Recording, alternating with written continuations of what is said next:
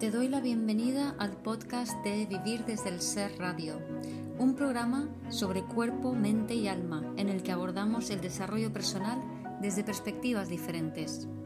Quiero compartir contigo temas que me apasionan, como las emociones, la conciencia, la espiritualidad, la conexión con el cuerpo, la crianza consciente o la astrología. Mi nombre es Guiomar Ramírez Montesinos, soy psicóloga, astróloga, coach transformacional, escritora, fundadora del proyecto Consciente de Vivir desde el Ser y la presentadora de este programa. En este episodio te quiero contar eh, qué ha supuesto para mí, qué he aprendido del el suicidio de mi amigo Eric. Eric era un tío auténtico, muy, muy querido por todo el que lo conocía, un tío que vivía mucho desde el corazón, con mucha sensibilidad, con mucho entusiasmo, que apoyaba mucho a todo el mundo, que mm, hacía obras de caridad, estaba muy en forma, entrenaba gente. O sea, era de estas personas con una personalidad muy, muy peculiar, eh, bonita, eh, amable, pero muy auténtico, ¿no? Y, y bueno, el domingo pasado se, suicidó, se quitó la vida, ¿no? Llevaba un tiempo con un poco de ansiedad, un poco bastante ansiedad y estrés, una serie de cambios en su vida, eh, perspectiva de realizar más cambios y así visto desde un plano tridimensional, desde el día a día, desde como solemos ver la vida desde la perspectiva egoica, nadie ha podido entender por qué lo hizo, ¿no? Y cuando estas cosas suceden, lo normal es empezar primero a sentirse culpable, que si de alguna manera uno ha hecho o dejado de hacer algo que podía, eh, no tenía que haber hecho o podía haber hecho, ¿no? Y, y, luego buscando la causa y la explicación, ¿no? La mente intenta darle vueltas y vueltas y encajar eso que ha sucedido que uno no puede creer que haya sucedido, ¿no? Es como no, no es posible, ¿no? Y entonces empiezas a, buscar excusas, no, claro, porque es que estaba sufriendo, es que estaba mal, es que tal, es que cual, es que le pasó esto, aquello, lo otro. Pero lo que he podido comprender con, con el suicidio de Eric es que no es eso, no es eso de lo que se trata, ¿no? O sea, intentar comprender algo así con la mente tridimensional desde ese plano egoico, dual, no, no, no encajan. O sea, hay, hay más explicación, hay más planos a tener en cuenta para poder encajar bien algo así. Y de hecho, creo que con su muerte lo que nos ha invitado a todos es a, varias cosas, ¿no? Pero entre ellas, como a, a ver la vida desde otra perspectiva superior, desde una perspectiva más del alma porque desde allí sí que tiene sentido. Cuando me dieron la noticia de su fallecimiento, era lunes por la mañana, y yo estaba a punto de empezar una sesión, una lectura de carta. Estaba concentrada, me quedaban como tres, cuatro minutos para empezar esa sesión. Un poquito antes había recibido dos buenas noticias que me, hicieron sentirme alegre, contenta. Eh, estaba feliz por esas noticias estaba concentrada en, la sesión que estaba a punto de empezar. Y esos tres o cuatro minutos antes me llaman para darme la noticia. Entonces, claro, primero es como un shock. Un ¿cómo? ¿Qué? Y mm, a mí lo que me pasa en esas situaciones, supongo que a la mayoría, es como que empiezo a disociar, empiezo a notar cómo me salgo de mí. Empiezo a notar cómo mm, la cabeza empieza a dar más vueltas, no, no me siento tanto en el cuerpo, Em, me cuesta más concentrarme. Entonces empiezo la sesión y hago un esfuerzo tremendo por volver a conectar con mi cuerpo, ¿no? Me ayudo de unas nueces, un plátano em, y concentrándome en lo que estaba, en la persona con la que estaba y en lo que estaba diciendo, ¿no? Pero al mismo tiempo yo seguía contenta por esas dos cosas que me habían pasado y al mismo tiempo sentía el, dolor y, el, y, esa sensación extraña de, no poder encajar eh, lo que había sucedido con, mi amigo que se había quitado la vida. Entonces durante el tiempo que duró la sesión, estuve sosteniendo esas tres emociones, por así decirlo, ¿no? Estuve sosteniendo por un lado mi propia alegría por mis noticias, la tristeza, el shock, el, descrédito de la noticia de Eric y por otro lado el, estar 100% presente para la persona con la que estaba haciendo la consulta. Entonces me di cuenta que era posible estar al 100% en tres cosas diferentes a la vez. O sea, podía sostener en mi cuerpo 100% alegría, 100% shock y tristeza y descrédito y 100% concentración con la persona con la que estaba hablando. No eran contradictorios. Y entonces me quedé pensando, digo, claro, es que en, nuestra sociedad, de alguna manera nos hemos creído que al crear una identidad, al identificarnos con, con, el ego, y que el ego es, digamos, una serie de patrones mentales emocionales encajaditos entre sí, que nos sirven mm, como base de identidad y que nos ligan a un pasado, a nuestros padres, a nuestros ancestros, y que por tanto em, de alguna manera no permite mucha variabilidad porque si la hay, entonces se pierde el sentido de pertenencia. Y como no estamos bien encarnados todavía, si no sentimos pertenencia, sentimos que estamos perdidos, que estamos solos, que nos vamos a salir volando por el espacio, por así decirlo. Pero es un poco metafóricamente, pero es como la sensación, ¿no? Entonces cuando te habitas, puedes empezar a dejar de a empezar a soltar esas identificaciones y simultáneamente abrirte a otras formas de identificarte, ¿no? Y esas formas de identificarte, a ir soltando las, las primigenias, son más flexibles, más variables, es decir, puedes vivir intensamente una identificación en un momento dado, pero al momento siguiente soltarla. No es necesario que estés siempre eh, sintiendo o resonando de la misma manera, ¿no? Entonces, aplicado a lo que os estaba contando, em, estaba sintiendo esas tres emociones o esos tres estados simultáneamente y claro, luego pensé, digo, es que normalmente en la sociedad, eh, si estás feliz, no puedes estar triste. Es necesario que em, y viceversa, ¿no? Si elijas una de las dos. Es como que no se contempla la posibilidad de simultáneamente sentir ambas cosas e igual de intensamente a la vez, ¿no? Es como si, si yo tengo una buena noticia y luego me cuentan una mala noticia, yo debería sentirme muy mal por la mala noticia e incluso sentirme culpable por sentirme bien. Cuando en realidad eso no es así. Si yo me limito a sentir solamente una emoción a la vez, lo que estoy haciendo es condenándome a mm, permanecer fijo en el plano de lo tridimensional, que es el plano del ego y el de las relaciones. Por cierto, para este tema de los planos, he hecho un vídeo que está en YouTube. Estoy pensando que igual también lo incluyo como un audio en el podcast porque ahí explico todo lo de los diferentes planos de percepción. Lo podéis ver en mi canal de YouTube, en Facebook y también lo he colgado en Instagram. Pero bien, volviendo a lo que os contaba, ¿no? Entonces, en la sociedad hemos aprendido a suprimir aspectos nuestros, emociones nuestras, que hemos aprendido, valga la redundancia, a entender que no encajan con lo que se supone que tenemos que hacer para seguir perteneciendo, para seguir, para que nuestra vida tenga algún sentido basado en esa pertenencia, que en definitiva es pertenencia a patrones mentales emocionales. Entonces, ¿qué pasa si, y esta es mi invitación, ¿no? Si pudiésemos sentir realmente varias cosas a la vez, ¿por qué no lo podemos explorar? Porque no puedo estar feliz y a la vez triste. Porque yo puedo estar feliz por mí, por lo que me ha pasado, y puedo estar triste por lo que le ha pasado a mi amigo al mismo tiempo. Lo uno no contradice lo otro.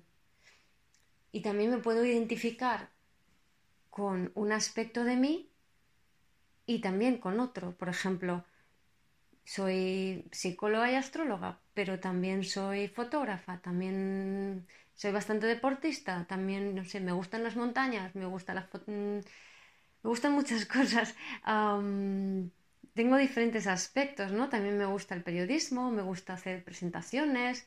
Eh, pues aquí con, con, los medios de comunicación, pues igual hablo en, en podcast que hago un vídeo que escribo.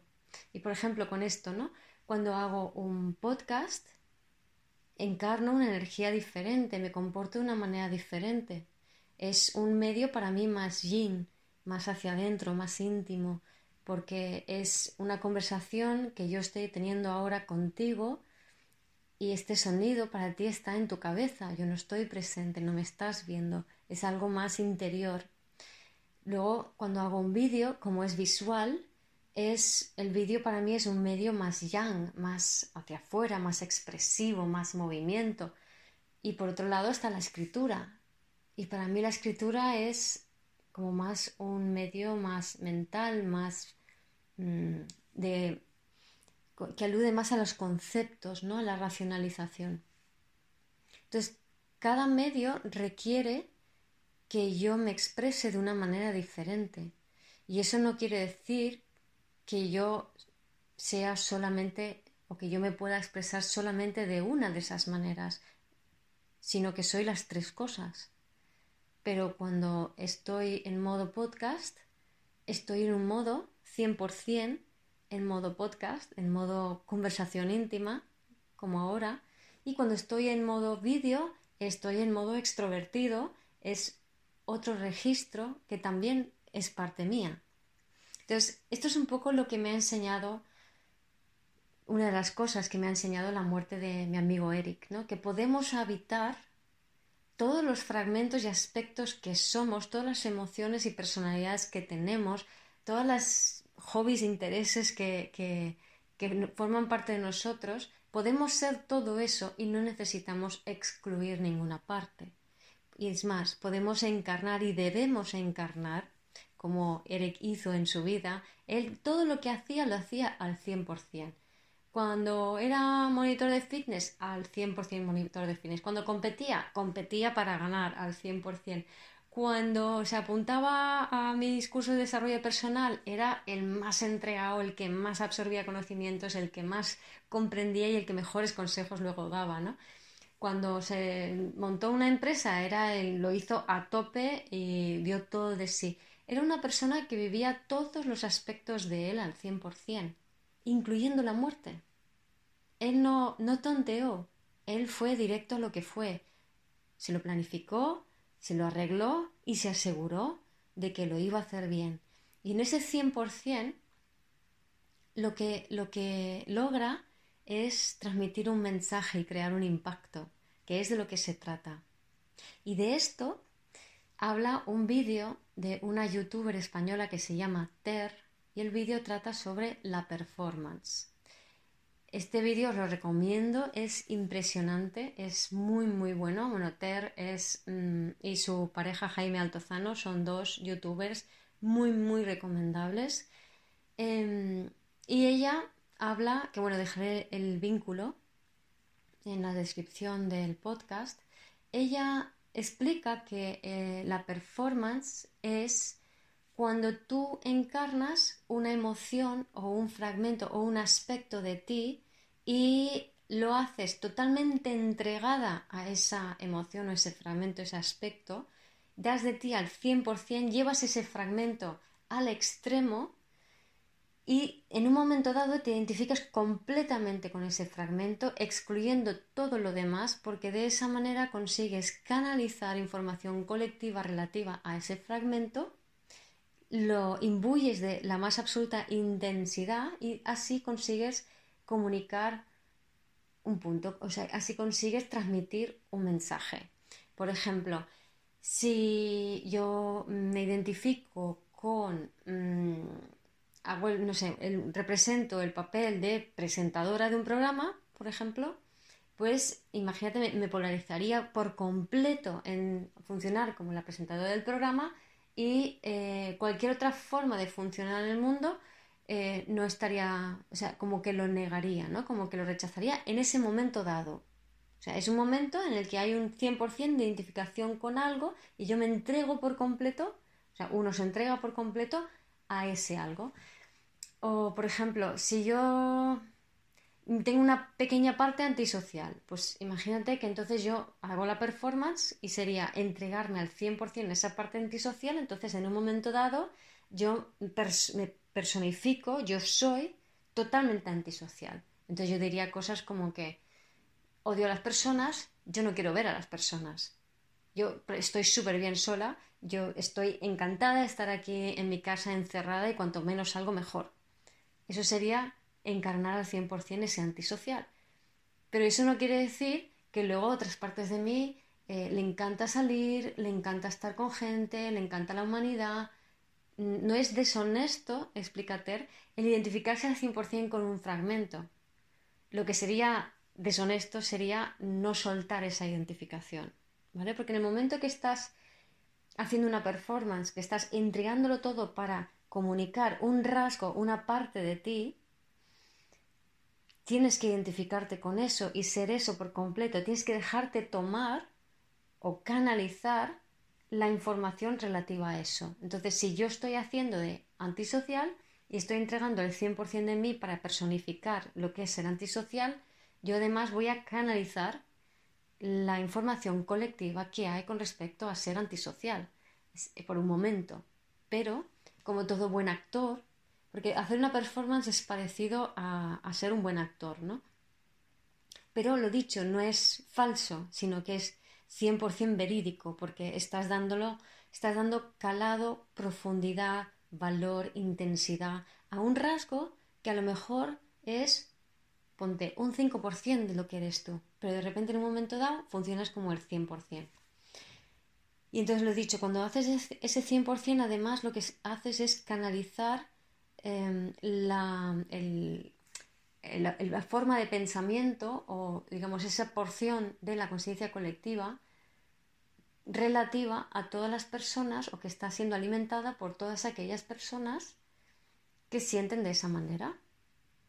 Es, como si yo me metiese en un papel y para representar ese papel no solo conecto con mis registros, sino que además canalizo eh, un registro colectivo, global, de lo que implica funcionar de esa manera. Y lo que el problema de la performance es cuando hay alguien que se identifica por completo con ese papel. ¿no? Entonces, aquí lo vemos en actores que hay algunas veces se quedan un poco pillados y se creen que son el personaje, terminan identificándose en exceso con el personaje. Yo no he visto la película Joker, pero me da la impresión que es un poco así, ¿no? O sea, que es identificarse con un lado tuyo, un aspecto, una emoción tuya y terminando excluyendo todas las demás. Este sería el, peligro, pero al hacerlo lo que está ocurriendo, si tú te identificas con un fragmento que estás entregado al 100% para, para vivir, para experimentar, para transmutar o, o, sentir a través de tu cuerpo, si lo identificas, lo que está sucediendo es que lo estás bajando al plano tridimensional. Entonces, desde el plano tridimensional, la performance no tiene sentido. Explica Ter en su vídeo que pone un ejemplo de una entrevista que Larry King le hace a Prince cuando Prince por temas con las discográficas decide cambiar su nombre y en vez de poner un nombre pone un símbolo. Y esto, o sea, esto es un acto performático, o sea, él intenta comunicar un mensaje de que él es libre, que no le pueden poseer al eh, no llamarse con ese símbolo en vez de un nombre. Pero Larry King le intenta bajar del nivel de... Eh, Ter explica que es el nivel de la fantasía, el dadaísmo o el embrujo, que bueno, yo lo llamo el nivel de la abstracción o de lo espiritual o, de lo multidimensional. Entonces, Larry King intenta bajarlo y dice, bueno, y entonces tú cuando llamas por teléfono a alguien, ¿quién dices que eres? Y claro, el, otro no tiene respuesta porque mm, cuando bajas a lo tridimensional, la performance deja de tener sentido. Entonces, podemos ver que en el, o por lo menos en la sensación que yo tengo, ¿no? En el caso de mi amigo Eric, él, mm, digamos, cuando era feliz y estaba contento, él era 100% alguien que estaba feliz y contento. Cuando se entregaba a sus amigos, era 100% entregado. Cuando cada vez que hacía algo lo hacía al 100%, pero también la muerte. Entonces cuando él decidió quitarse la vida, que fue una decisión suya, él se entregó al 100% a esa decisión. Y en ese momento estaba 100% pues probablemente eh, triste o 100% eh, con ganas de no estar en este plano, que no quiere decir que fuera falso, que estuviera 100% alegre la noche anterior. Lo que pasa es que desde el plano de lo tridimensional, que es el plano del patriarcado, que es como hemos visto la vida hasta ahora, no se puede entender lo que es una performance, no, no tiene sentido, no, no logramos encajarlo, ¿sí? Entonces, cuando él se entrega, realmente lo que está sucediendo es que él está comunicando una información al encarnarla al 100% que es suya por ejemplo, esa, esa tristeza o esa ansiedad o ese malestar, pero también es colectiva. Y en ese momento él está siendo eso. Entonces, para mí, lo que él ha hecho, en cierta manera, y esto puede sonar un poco extraño, y claro, si lo vemos desde el punto de tridimensional, em, casi es como, pero ¿qué estás diciendo? ¿no? O sea, es, una barbaridad, ¿no? Pero bueno, quiero expresar la manera en que yo lo he vivido y yo lo he sentido por si eso em, os sirve para ver las cosas de una manera ligera, diferente, ligeramente diferente y por si quizá eso os ayude a desprenderos en parte de la percepción desde la realidad tridimensional plana. ¿no? Para mí, el acto de quitarse la vida tiene una parte que es 100% voluntad de él y otra parte que es 100% voluntad de su ser superior y otra parte que es 100% equilibrio universal. Y claro, desde el plano tridimensional es como, no, no, no, no puede ser 100% tres cosas a la vez, pero desde el plano multidimensional o de la fantasía, el dadaísmo y el embrujo o de lo espiritual, como querramos llamarlo, sí que se puede. Sí que se puede, porque estamos habitando perceptivamente varios planos a la vez y esos planos tienen sensaciones corporales asociadas a emociones diferentes y los estamos viviendo a la vez. Y creo que parte del salto cuántico de conciencia que tenemos que dar tiene que ver con habitar en tu cuerpo esas diferentes expresiones emocionales o esas diferentes energías simultáneamente. Cuando logramos esa simultaneidad, lo que estamos consiguiendo es que nuestra mente se expanda y que dé un salto de conciencia. Y creo que esta es la lección principal que nos ha, dado Eric. De alguna manera, la ansiedad que venía sintiendo desde mi perspectiva y astrológicamente, yo veía que era un despertar de la kundalini, apenas tenía 48 años. Se le estaba despertando la kundalini y era una sensación muy, muy intensa. Y no es fácil sostener el despertar de la kundalini. No es nada fácil, hay que trabajarse mucho el cuerpo. Y, creo, sinceramente, y, lo he contrastado con otras personas sensitivas y medios, creo que lo que, lo que sucedió desde otro plano es que él se iluminó, básicamente. Es un poco como cuando Jesús eh, murió en la cruz, y no quiero comparar la vida de él con la vida de Jesús, ¿no? Pero es esta dinámica. Jesús muere en la cruz, pero al morir en la cruz se ilumina. Jesús en ese momento de la cruz encarna el dolor de la humanidad y al mismo tiempo eh, sale de su cuerpo y se ilumina, ¿no? Y en cierta manera tengo la sensación de que eso es lo que hizo mi amigo Eric. Y ojo, no estoy diciendo que lo hiciera eh, la mente egoica, racional, tridimensional de mi amigo Eric. que ahí la, seguramente la versión de los hechos desde, esa perspectiva es que, eh, bueno, pues tenía, estaba mal, tenía ansiedad, estaba triste, etcétera, etcétera, y tenía historial que tiene y eso le ha llevado a quitarse la vida. Pero desde el punto de vista espiritual, para mí es como que estaba entrando tanta energía en su cuerpo que le estaba llevando a un despertar, a una iluminación. Además, Eric es Sagitario, Sol conjunción Lilith y Neptuno y Mercurio en Sagitario. Mucha carrera de Sagitario y en casa 10, la de Capricornio, y Capricornio sublimado es conciencia. Y Sagitario es esa capacidad de la mente para elevarse e irse más allá. Además, Eugenio Caruti, en su libro sobre los ascendentes, cuando habla de Sagitario, dice que es una energía que viene a influir más allá de la muerte. Es, si Escorpio nos habla de la vida y la muerte, Sagitario nos habla de lo que hay más allá, siempre. Entonces es alguien que deja una huella más allá de la muerte. Y entonces entendí lo que decía Caruti, porque en cierta manera, em, después de que se quitara la vida, yo le sentí en mi cuerpo con, mucha luz, con mucha expansión, con mucha alegría y con mucha fuerza. Me quedé un poco extrañada, ¿no? Porque dices, bueno, uno espera sentir em, cosas más trágicas, ¿no?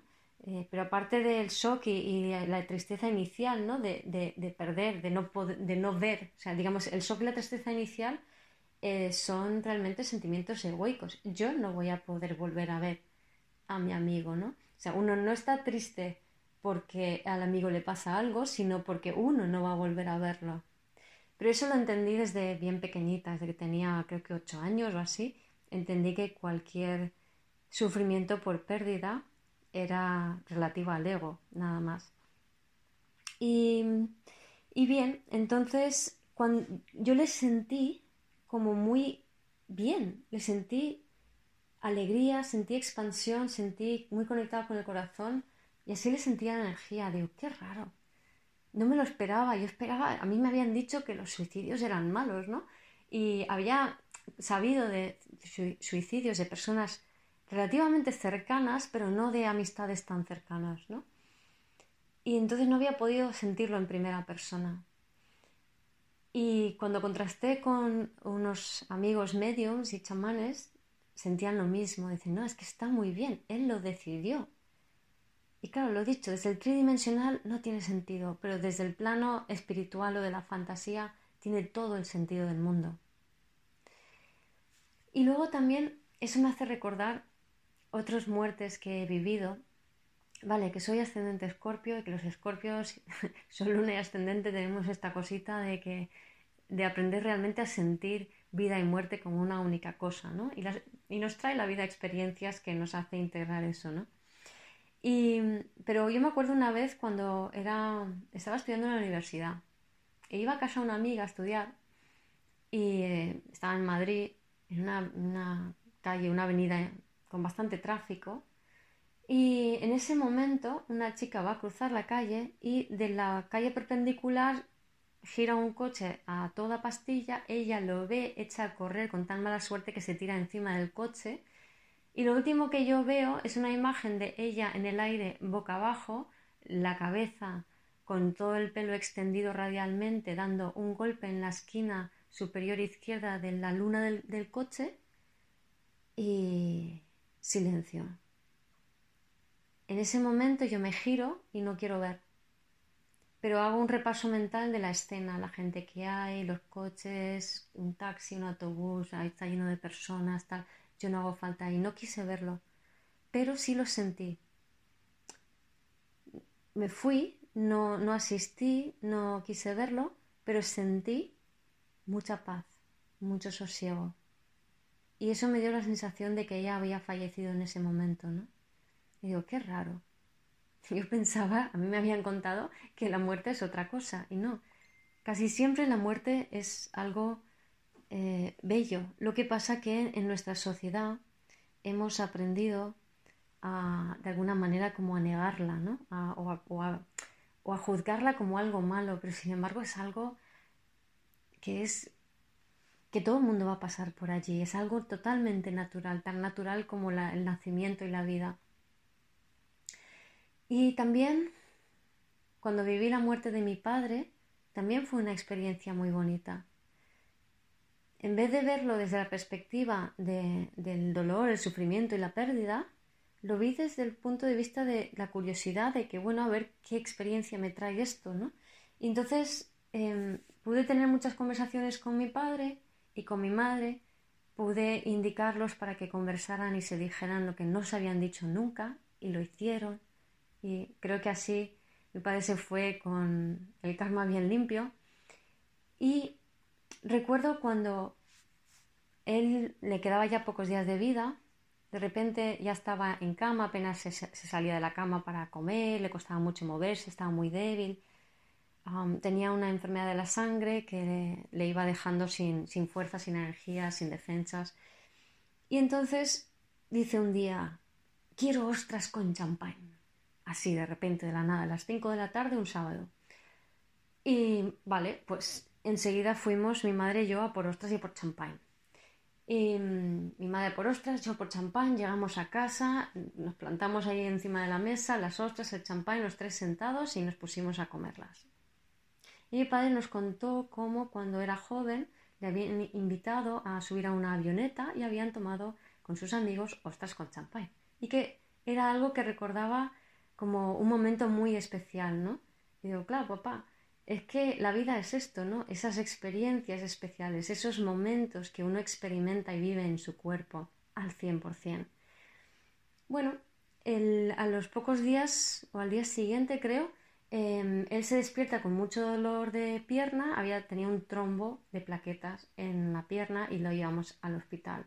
Ahí lo internan, le meten morfina porque le dolía mucho y Em, el miércoles eh, íbamos ahí cada día mi madre y yo.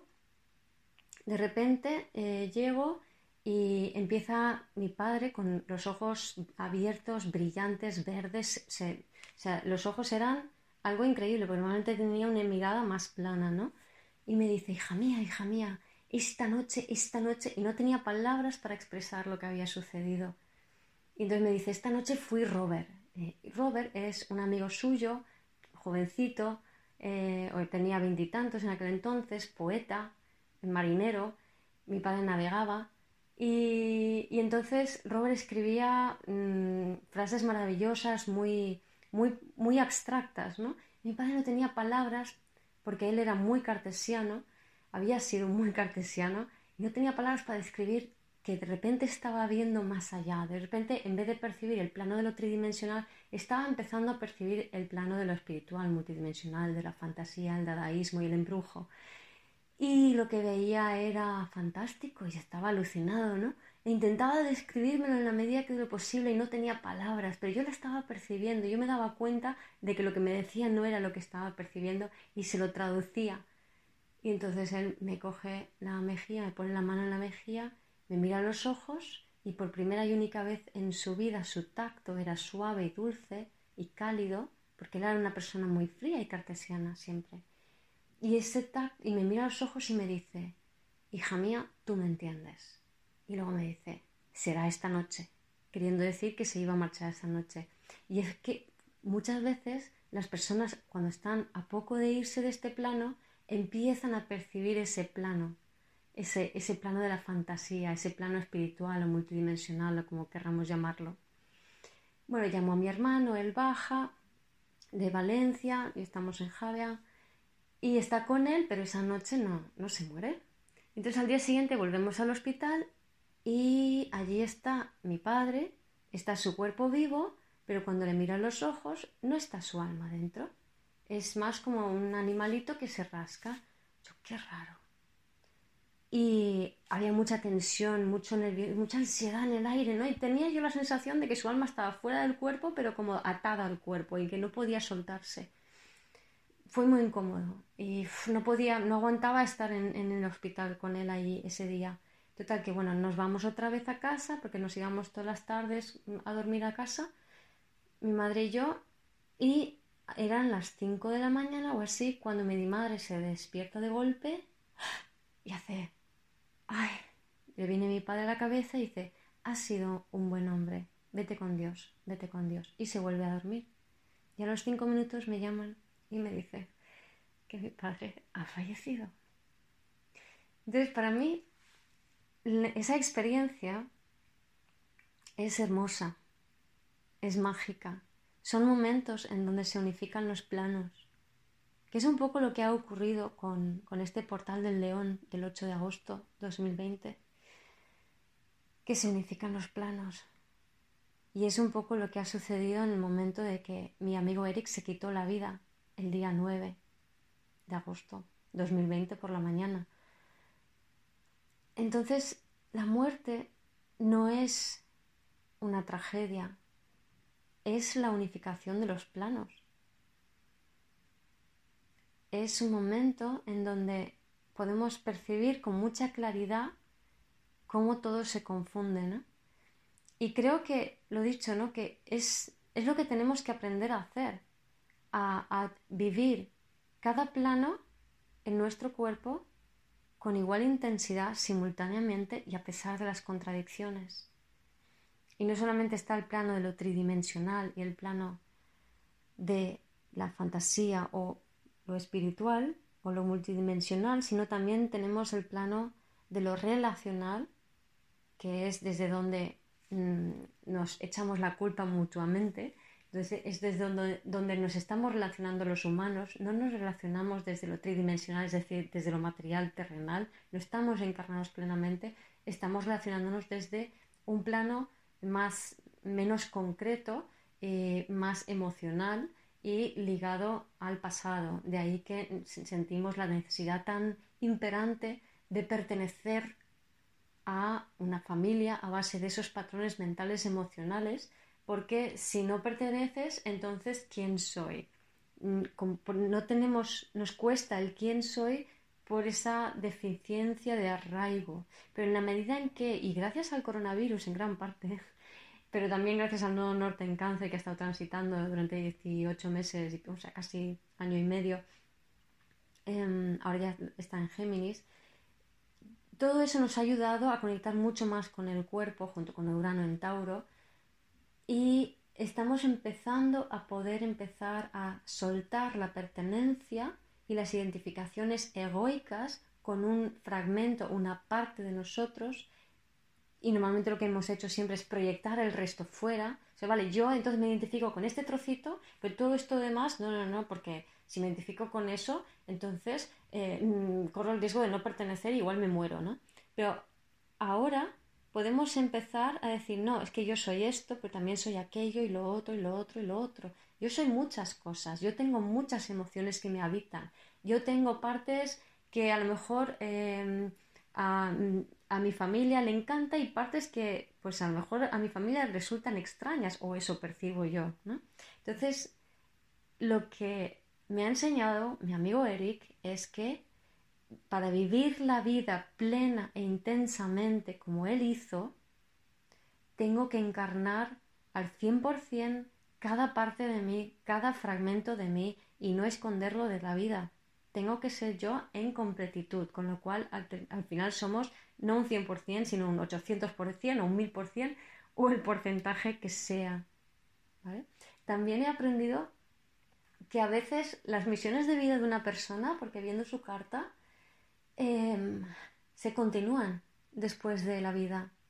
Es decir, Él sigue influyéndonos, Él sigue estando allí, Él sigue inspirándonos, Él nos sigue enseñando.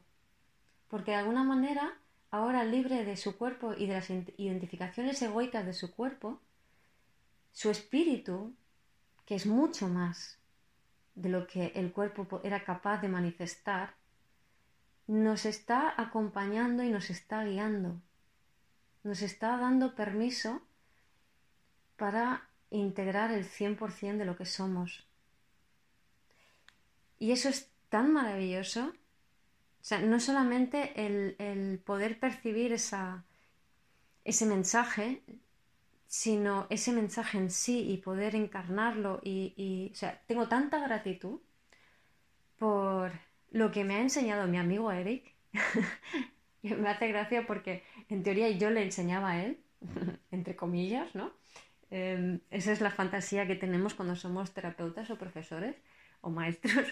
Vamos por la vida creyendo que enseñamos a los demás y a veces hace falta algo así para realmente darte cuenta del alma, del, del ser, que realmente es el otro. O sea, la magnitud nuestra, de nuestro ser, es tantísimo más que nuestras em, identificaciones egoicas que cuando realmente empezamos a poder conectar con todo aquello que realmente somos es increíble, es fascinante.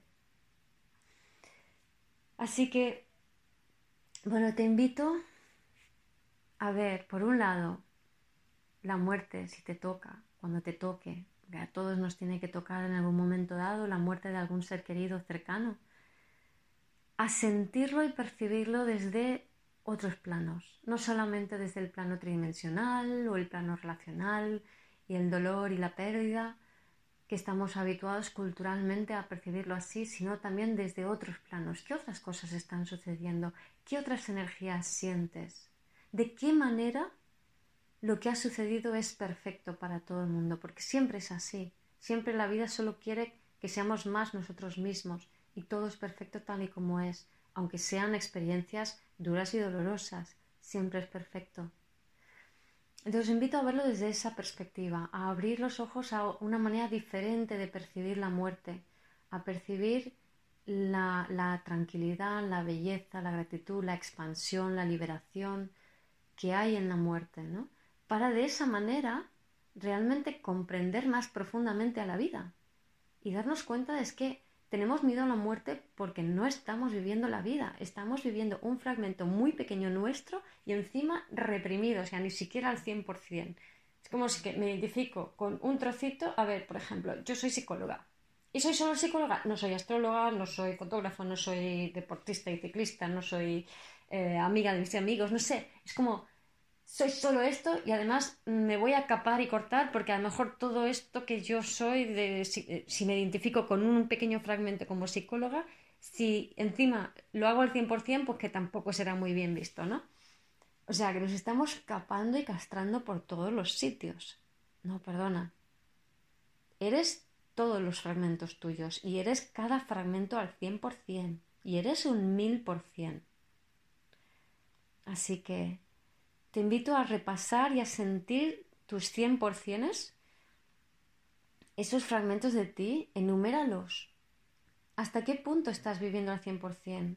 Intenta sentir, a lo mejor estás encarnarlo en un 50, un 60, cada fragmento, a lo mejor estás negando uno a favor del otro, a lo mejor no estás honrando algún aspecto tuyo delante de ciertas personas que incluso son personas íntimas, hasta cierto punto en contextos sociales, pues uno va a encarnar un aspecto y no otro, eh, simplemente por, por, por respeto de cómo está la sociedad hoy por hoy. Pero en círculos más íntimos, uno debería poder funcionar al 100% con cada uno de sus fragmentos. No son excluyentes, no son excluyentes. Somos todo eso, somos 100% y estamos aquí para experimentar al 100% cada fragmento de nosotros mismos, cada aspecto de nosotros mismos. Y estamos aquí para sostener a la vez diferentes emociones de los diferentes planos. Así que te invito a vivir la vida al mil por cien. Gracias por escuchar este episodio de Vivir desde el Ser Radio. Si te gustó el contenido y los temas que hemos abordado, dame un like o un corazón y te invito a visitar mi web vivirdesdelser.com y a seguirme en las redes.